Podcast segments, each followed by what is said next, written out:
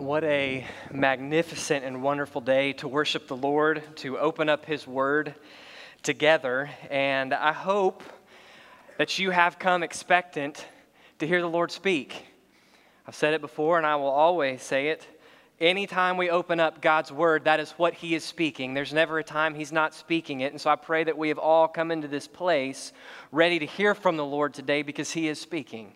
Uh, you can be in prayer for Pastor Chris. He is with several other pastors in Bolivia. Compassion International is taking them to visit some of the orphanages down there and see about potential work we might be able to partner with them in. Uh, you can be in prayer for him as he will be there this week and coming back next uh, Sunday. Now, if you are paying attention to the sports world, and it's okay if you're not, but there is a big game today that for the rest of the world, besides us in America, is riveting. The World Cup final is today in Russia. France and Croatia are playing, and I'm willing to bet most of us in the room are not avid soccer fans. That's not our sport in America, but throughout the rest of the world, it is. And having been in the country hosting the World Cup while the home country was playing, and having watched and seen that, it forever changed my perspective of what uh, true sports fans look like. And I guarantee you that if you and I today were to somehow go over to France or Croatia, you would find no one on the streets. Everyone would be packed into any coffee shop or home or any place that has a television or radio. You would feel when you're among the people a tension and anticipation because their country is playing the biggest game on the biggest stage. And there's the nerves of who's going to come out on top, France or Croatia. Would be akin to maybe some of the nerves, not quite, but what we feel when, when we approach an upcoming football season here. But there is an anticipation that is there. And as we come to the text today, we need to understand and put ourselves into the text. That is the same kind of anticipation that would be gripping the nation of Israel. So if you have your Bibles, go to 1 Kings chapter 18. 1 Kings chapter 18. For some of you, it'll be a story familiar. For some, maybe a story new. We find ourselves in a place, uh, the kingdom of Israel has divided. There's the two kingdoms, Judah in the south and Israel in the north. The, t- the, the, ten tribes make up the northern part of Israel. They're a kingdom. They have had a king come to the throne in chapter 16 named Ahab. And God's word tells us that Ahab did more wickedness than any other king preceding him in the sight of the Lord. Among those things, he not only led Israel into a sin, but he married the daughter of the king of uh, the king of Phoenicia, the king of Sidon, Sidon, Jezebel. And Jezebel brings with her the worship of the god Baal and Asherah, and she leads a campaign to wipe out those faithful to the Lord. And it says again that Ahab did more to provoke God to anger than any other king before him. And so we come to chapter 17, and Elijah the prophet steps on the scene, and God tells Elijah, Elijah, you're to pray for no rain, and for three years I will not send rain. And so Elijah prays this. The skies dry up, the land turns into drought, and then Elijah disappears. God hides him, God shows his faithfulness to him, and then when we get to chapter 18, Elijah has just returned into Israel seemingly from nowhere. And when we get to verse 17, Ahab has come to meet Elijah, and it says this When Ahab saw Elijah, Ahab said to him, Is this you, you troubler, you disturber of the peace, you bringer of ruin? Is this you, you troubler of Israel? And Elijah said, I have not troubled Israel. I have not brought ruin to Israel. But you and your father's house have, because you have forsaken, you have left behind the commandments of the Lord, and you have followed the Baals.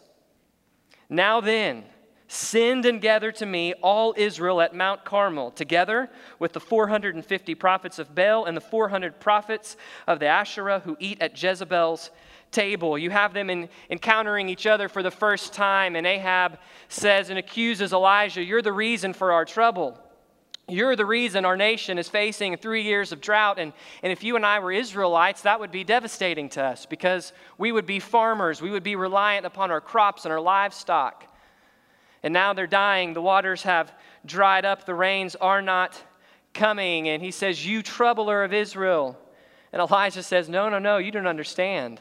I may be the one who prayed for the rains to stop raining, but I'm not the one who brought ruin. You are because you have led God's people to step away from God.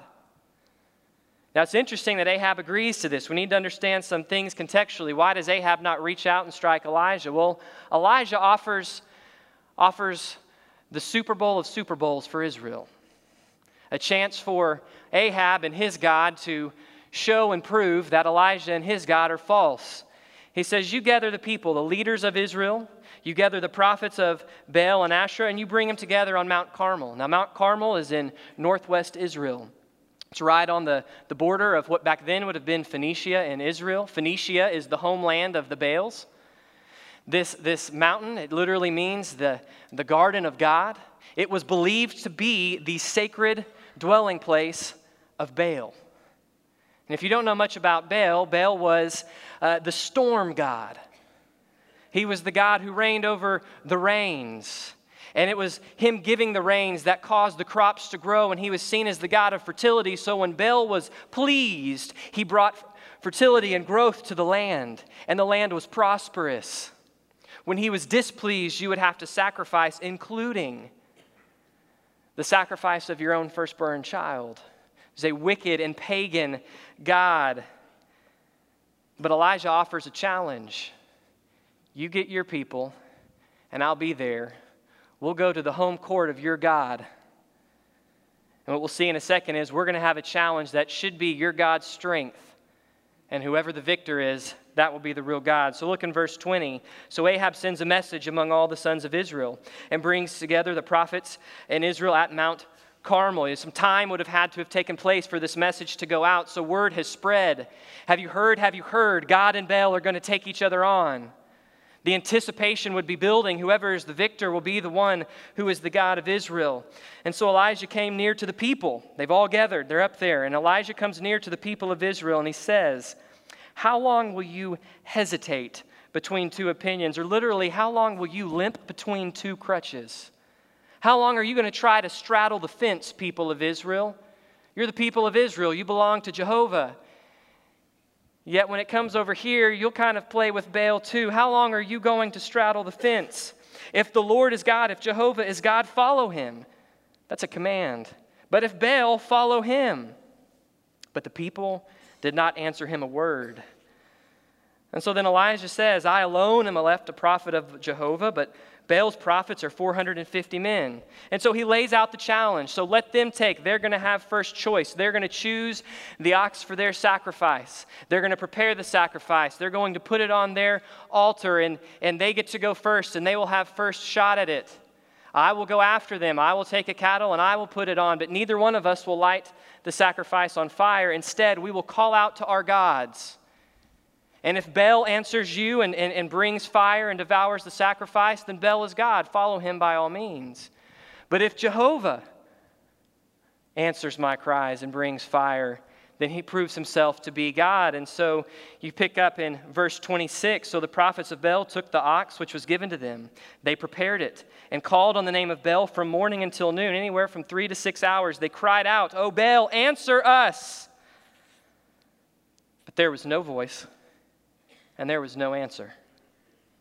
And so then they begin to leap about, to dance around the altar. Interesting, it's actually the same word as hesitate. It's they began to limp around the altar. They began to dance ecstatically. And then it says it came about noon. Elijah starts to mock them. Why don't you call out with a loud voice? For he's a God. He may be occupied, contemplating, thinking about things.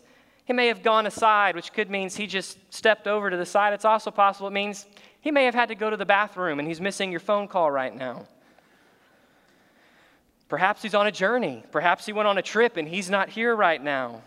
Perhaps he's asleep and you need to awaken. So the prophets don't realize he's mocking them in verse 28. They cry out with a loud voice and they cut themselves. They mutilated their bodies with swords and lances until blood gushed out on them.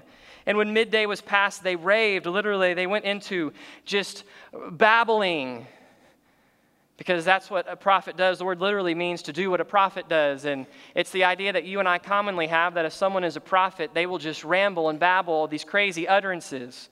ignoring the fact that in Scripture, every time a prophet speaks, it's not crazy random babble. The prophet knows what he's saying and he says it clearly because the word of the Lord is never babble. But this is what they're doing. And notice what it says at the very end. They did this until the time of the evening sacrifice, but there was no voice, there was no sound.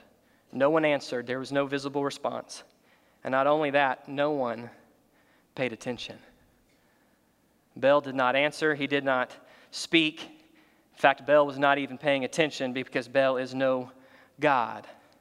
And so Elijah says to the people, Come near to me. And so the people come near to him. And, and it says that he repaired, he healed, he brought back the altar of the Lord. There had already been an altar there. And the language means the altar had either been torn down by, by Jezebel and, and, and her actions trying to rid Israel of worship of God, or the altar had simply just fallen into disrepair. Either way, what it shows is either actively or passively, the people of Israel had given up the worship of Jehovah, of God Almighty. They had given it up, they had forsaken it. And so Elijah rebuilds the altar with 12 stones, which symbolize the whole of Israel. And so he builds it. And look in verse 32, it says he rebuilds the altar in the name of the Lord, and he made a trench around the altar, this large trench he digs out. Verse 33, he arranges the wood and cuts the ox and puts it the way it should be. Verse 34, he gives a command to fill four pitchers of water and to douse the sacrifice and the wood. And they do it four times, and there's so much water that this giant trench around the altar is completely filled up. Now, notice how he has stacked the deck. Baal has 450 prophets. There's more of them. They can do more work. They get to go first, so they can't give the excuse, well, if we had gone first, Baal would have responded. They get to choose the best sacrifice. He gives them everything. And then, not only that, when he comes to his turn, he makes it impossible. You can't light wet wood. The only way this wood and sacrifice will burn is if a supernatural God answers supernaturally. And so look at verse 36. Around the time of the evening sacrifice, Elijah came near the people and said, Notice what he says, O Lord, the God of Abraham, Isaac, and Israel. It's interesting, it's not Jacob, but he chooses Israel because he wants to remind the people of Israel that the Lord God is their Lord. They are not Israel apart from him being their God. So he says, Today let it be known, notice what he says, that you are God in Israel, that I am your servant, that I have done these things at your word. A powerful reminder. This is not Elijah coming up with a great idea and saying, oh, I'll just faith this thing into existence. God has directed and commanded him. It is his faith acting upon the word of God. This is not Elijah's challenge, this is God's challenge. God is after the hearts of his people. So it says, Answer me, O Lord, answer me, that your people may know that you, O Lord, are God, and that you have turned their heart back again. And then at that moment, the fire of the Lord fell and consumed the burnt offering, the wood, the stones, the dust. It even licked up and brought all of the water that was in the trench. And in this moment, answer me, O Lord, fire falls. Baal, the storm god, who should have been able to call down fire from heaven, can't, but here is God Almighty, Jehovah, the God of Israel. And in that moment, he answers, and the fire that falls consumes everything. There is nothing left. The sacrifice, the wood, the stones, the dust, even, it takes all the water away. And when the people see this, they prostrate themselves on their faces. They take a posture of repentance, humility, worship, and they declare, The Lord, He is God. The Lord, He is God. So Elijah then says to them, Seize the prophets of Baal, do not let one of them escape. So they seized them. They took them down to the brook of Kishon and they slew them. It's a tough ending for the prophets of Baal. But what they're doing is they're carrying out God's word. In Deuteronomy, God says, If there is a false prophet among you, Israel, who is leading you astray, by virtue of their intentionally leading you astray, they have forfeited their, your, their lives. And you are to take them out and put them to death. So, what, Elijah calls them to is praise the Lord, you've, you've fallen down in worship, you've declared that the Lord is God. But it's not just about declaring He's God, you actually have to carry out His commands, right? That's what He said in the beginning. Whoever, uh, whoever answers with fire, that one is God, and you must follow. You must walk in His steps. You must take His behavior on, His commands, and this is what they do. It's an incredible scene. It's hard to even picture what did this look like? What would this have been like to have been there in this moment? This moment when all the people are really behind Baal, but Baal is silent and does not answer. This moment when the deck is stacked against God, God is taking Baal on in Baal's sacred shrine. He is taking Baal on in something that Baal should be excellent at, calling down fire from heaven. He has a sacrifice doused in water. There's only one of his prophets. In every way, from worldly standpoint, God is the underdog. But God is no underdog because God is the Lord, the Almighty, the God of creation. What you see in this text, what you see in this passage, is God is extremely concerned. He wants to completely and totally eradicate any idea in his people that the false God and the idol they are worshiping is a God. He wants to deal away with it so that they would turn back to him, that they would reject their false gods and idolatry, and they would follow him faithfully because He is God alone. God is God alone, the triune God, the God of the Bible, Father, Son, Spirit, Jesus Christ, Holy Spirit. Father, He is God alone.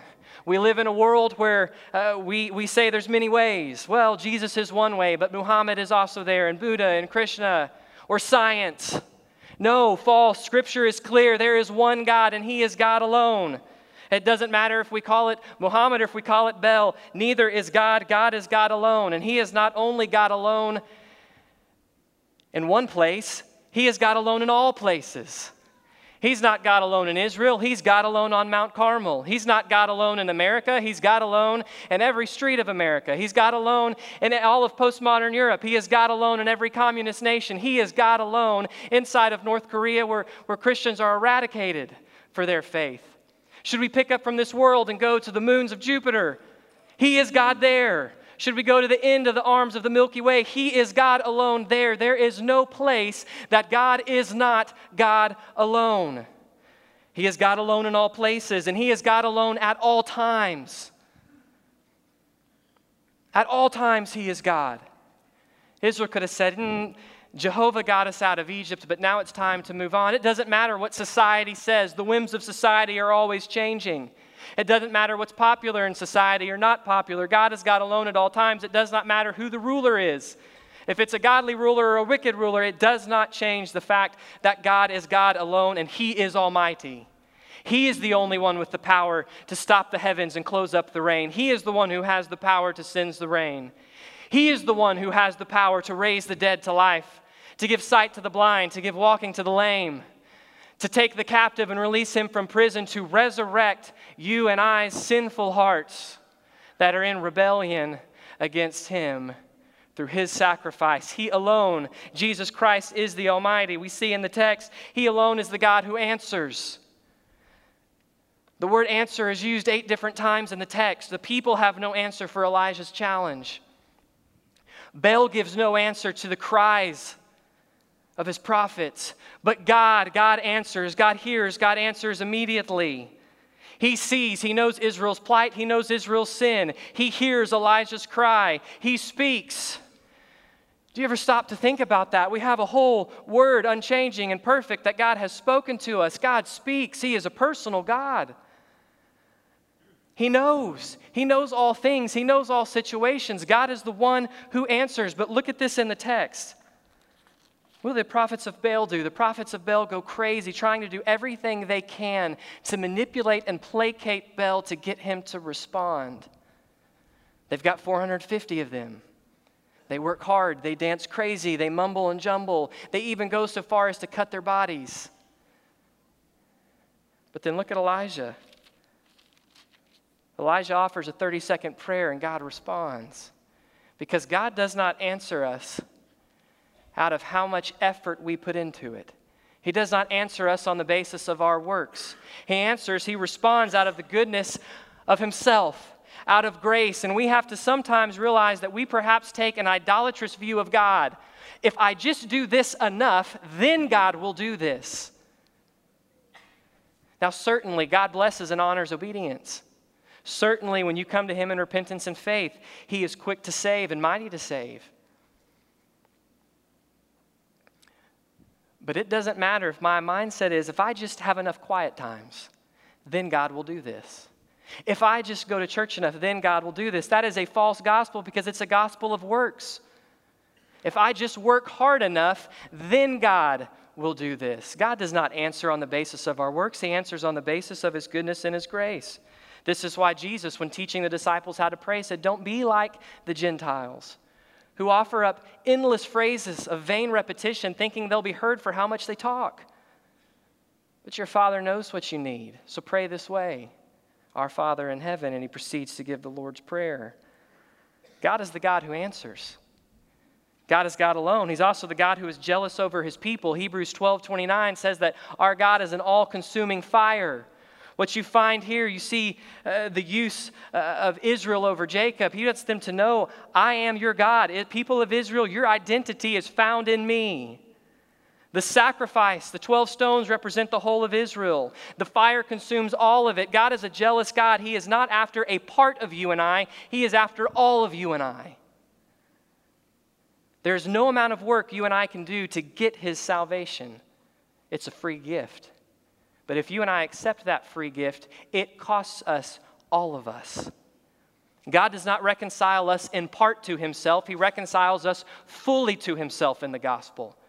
Well, if he reconciles me fully to himself, if he saves all of me, then all of me belongs to him. He is jealous over us. God will not be domesticated. To use a phrase from the Chronicles of Narnia, he is not a tame lion. He demands all of us, and He will not feed our idolatry.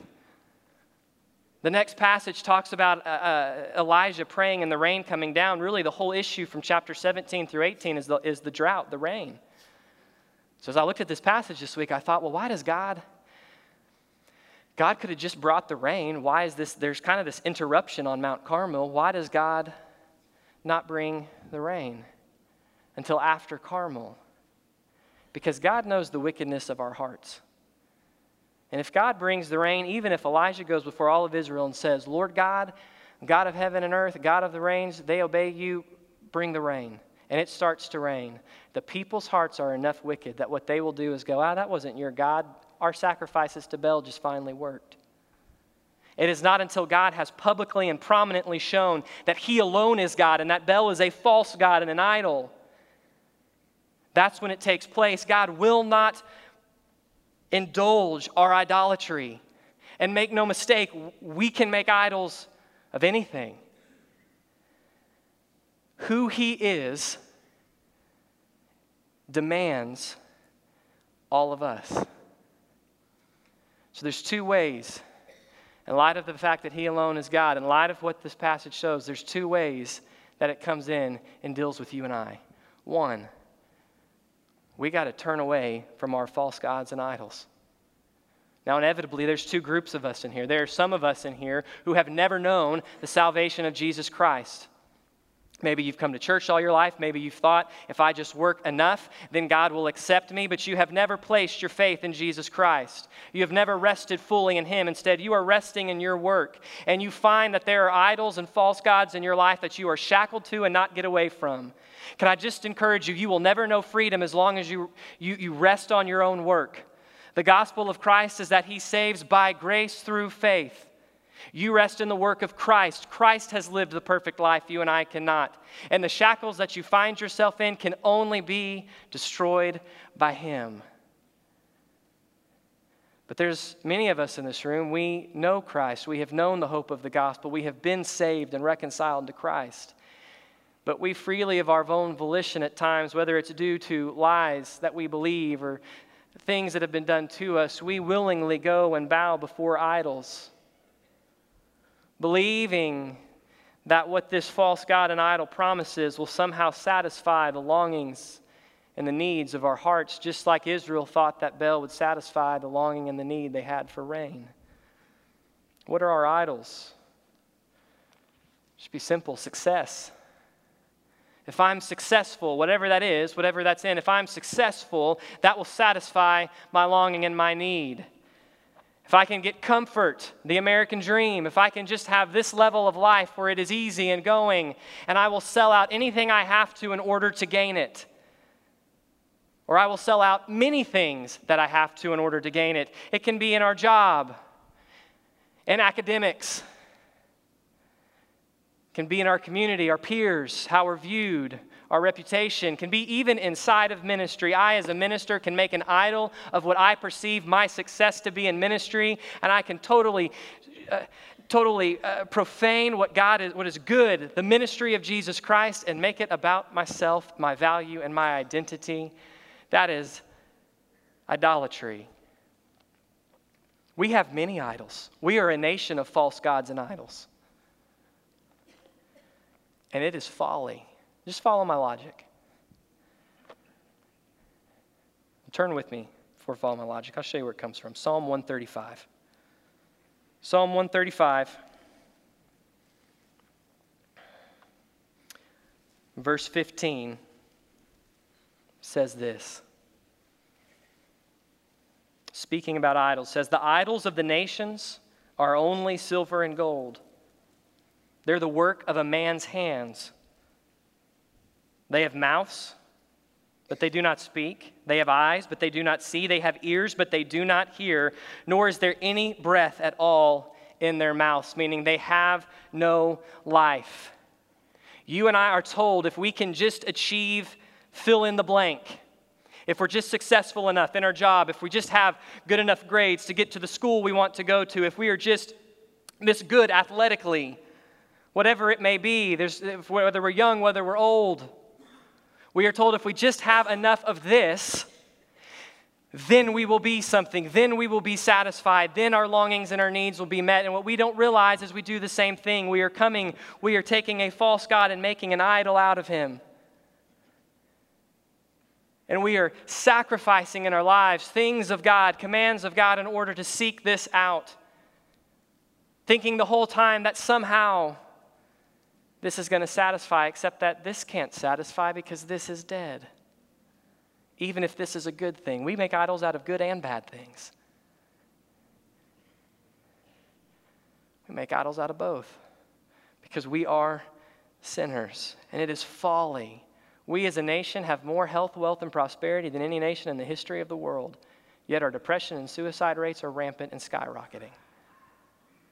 I worked with students in a student ministry before here, and I watched students who are pushed and pressed for all these things. You need to be in all the AP classes. You need to be in these extracurricular activities. You need to put together this incredible resume and have incredible grades in every subject. That way, you can get into the college of your dreams. And if you get into the college of your dreams, you'll get this degree of your dreams. And then you'll have a successful and comfortable life. And I watch students pushed by themselves, by their advisors, by their teachers, by their parents where there is no time in their life to cultivate a heart for God, where they are pulled and sucked out of God's people, the church, the people that we are commanded to be a part of. You can't be a Christian and reject the church, they go hand in hand. Can I challenge all of us? If you are willing to, to, to not take seriously any command of Christ in the effort of the pursuit of your dreams, it's idolatry. Parents, when we push our kids to fulfill whatever dreams they have, thinking this is going to set them up for a satisfying life, we are not setting them up for a satisfying life. We are teaching them to live in idolatry and enabling it. The reality is, all idolatry is satanic. There is no idol that does not flow from his heart, and his heart is not to satisfy. It is not to give life, it is to still kill, and destroy. And this passage confronts our own idolatry. How often do we look to Baal to provide the rain rather than hoping and trusting in Christ to fulfill the need? Yes, we work hard. Yes, we do our jobs well. Yes, we engage in extracurricular activities, but we do not do it where it takes us away from the commands of Christ. My job is not more important than my family in the commands of Christ. My extracurricular activity is not more important than ministry to his body in the commands of Christ. My keeping that job is not more important than my witness to the lost people around me in the commands of Christ. So, our response to this has to be to repent. If we look and we see any idolatry in our hearts, it's what, what God said, that they would know that you have turned their hearts back. That's the picture of repentance. That our hearts turn from what we say is right, and we recognize this is wrong in response to the Holy Spirit's conviction, and we turn to Jesus Christ. We turn back to Him, whether that's for the first time in saving faith, and we receive the gospel of grace, or whether we've been saved for 20 some odd years. We still turn back to Him in the same grace that saved us. We repent. We turn from it, and we turn from it so that we can. And don't miss this. If all you hear is, oh, we got to turn from our idolatry so we can follow him, but we miss the repentance part, then us following him will only ever be out of our own effort and not out of the Holy Spirit's power who lives within us. I have to repent. There's idolatry in my heart. I have to repent and turn to him so that I can do the second thing, which is we got to follow him as he commands. The Israelites bow down. God, you are the Lord. The Lord, He is God. That's great. Praise the Lord for their confession of worship. But if they don't deal with the false prophets and the commands that God has given them, then they are not really worshiping God. They're just giving lip service. God demands our lives. We have to follow Him completely and fully. This means worshiping Him alone. This means hoping in Him alone. If I'm going to follow Him, it means I don't hope in Baal to give me happiness and peace and, and whatever I'm looking for, joy and fulfillment, I look and I trust in Christ. I trust in Him and emphasize that because following Christ mean, does not guarantee it will be easy. There will be highs, there will be lows, but I hope in Him alone. It means I stand with Him where He stands on every issue. We got a lot of issues in our society. We got morals that are changing on a societal level every day. Doesn't matter what society says, it doesn't matter what idol society bows down to. It matters that we stand where Jesus Christ stands because he is God alone. And we need to understand in this miracle, God vindicates Elijah. Elijah's been hated, he's been run out of town, he's been targeted, he's been said he's crazy. He says, I alone am left. But he was the one following the Lord and acting on the Lord's word, and he is vindicated. He is before all of Israel shown to be the one that God is behind. So let me just encourage all of us if you find yourself in a situation where you are standing faithfully for him, you are not bowing down in idolatry, but you are standing faithfully, you are seeking to follow him at his commands, then know that he is with you and he vindicates those who follow him. Now, that doesn't mean instantly. Elijah's had to live very inconveniently for three years. But the true reality of God's vindication is that he has continued to trust him. He has continued to abide by his word, and God vindicates his people. It's why scripture says those who trust in the Lord will never be put to shame. God is God alone. There is no other God. There is no other one who can satisfy. There is no other one who can answer the questions of our heart, the longings of our heart. There is no other God but Jesus Christ. So we need to recognize, in light of that, the Holy Spirit's conviction where we're bowing in idolatry. Whether we're shackled in the lostness of our sin or whether we as a believer have just turned back momentarily in, in one or many areas of our life. We need to turn so that we can follow Him because He is God alone. So, as we move into the time of invitation here, a moment where uh, we'll spend some time in prayer and you will uh, hopefully be hearing from the Holy Spirit as you have been as we've looked at this and however He moves. My question to you is this Who do you line up with in the story? Some of you in here, you're Elijah's, you're walking well, and I hope you are encouraged that God does answer. He does see, He does know, He is God alone, and He vindicates you. Some of us are the people of Israel. We are believers, we're the people of God. We've been saved, but we're bowing down to idols, and we need to turn. Others of us, we may be Ahab and Baal. We don't know the Lord. We haven't just turned to an idol, but we're shackled to the idol. We are completely broken and lost in our sin. And I've just got news for you today. If that is you, you can know his freedom and salvation today. Today is the day of salvation. So if the Spirit is moving on your heart, respond today. Who are you? Where do you connect? Where do you fall in the story of God in Mount Carmel? We know God's answer. What will our answer be to how He has revealed Himself today? Let's pray. Jesus, you are God alone. And I just praise you that you are God alone. The gods we make up are carnal, they are fleshly. Many times they act like us. But God, you are nothing like us. You are holy, holy, holy. You are unique. You are the creator. You are the Alpha and the Omega. And Jesus, I praise you that you are a God who desires a personal relationship with his creation.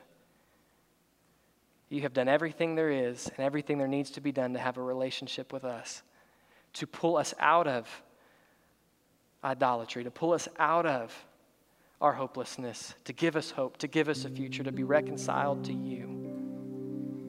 So, Father, as we bow before you today, Holy Spirit, you move in our hearts, and I just pray that we would be responsive. With your heads bowed and your eyes closed, you meet with the Lord in this time. As God leads you to respond, know that the ministers, we will be down front to talk to you as you need.